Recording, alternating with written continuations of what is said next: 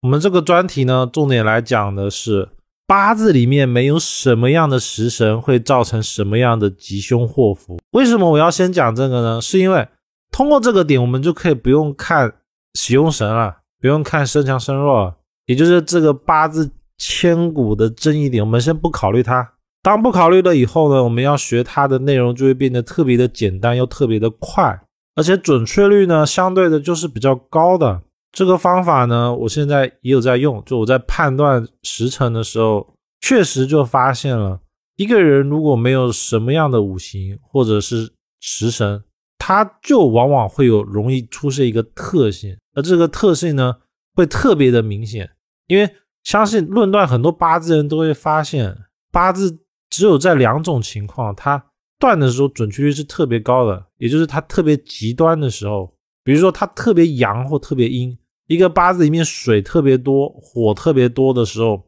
往往当事人的倾向啊会特别的明显、特别的集中。而如果当事人的命局五行特别的平均呢，我们会发现这个人他什么样的特性都有，这样论断起来反而就不准确了。以此思路呢，就延伸出了这个没有食神会对应到人什么样的特性的单元。命局中如果没有官煞会怎么样呢？代表了当事人散养的几率会比较大，尤其是他小时候家里面比较不会管他，并且呢，他长大的过程中更多的是以他个人的兴趣为主，就不会有人逼他说一定要好好的念书，将来找一个好的工作，再找一个好的人结婚生小孩等等。命中如果没有官煞的，往往这种特性、这种性质就不会有，也代表了管他的人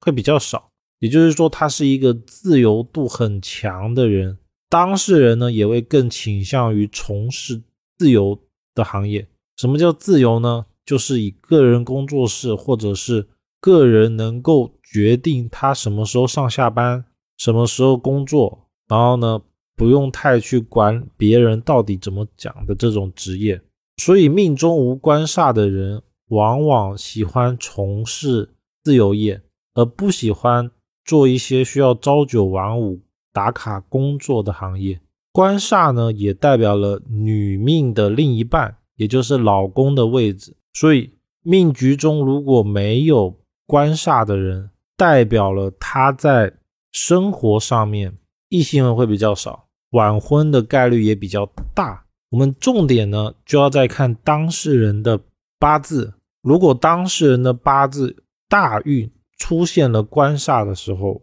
他就容易有找对象的时的出现，就是官煞大运，配偶就会容易在那时候出现。而如果命宫里面就八字里面没有官煞，其实也代表了当事人不会太去。在意事业本身成败的好坏，他更多的可能会去考虑钱或者是精神状态好不好。就比如说，有些命局是会从事的行业可能是灰色的，那收入确实很高，有钱，但是呢，事业本身是拿不上台面的，他就容易有这种相出来。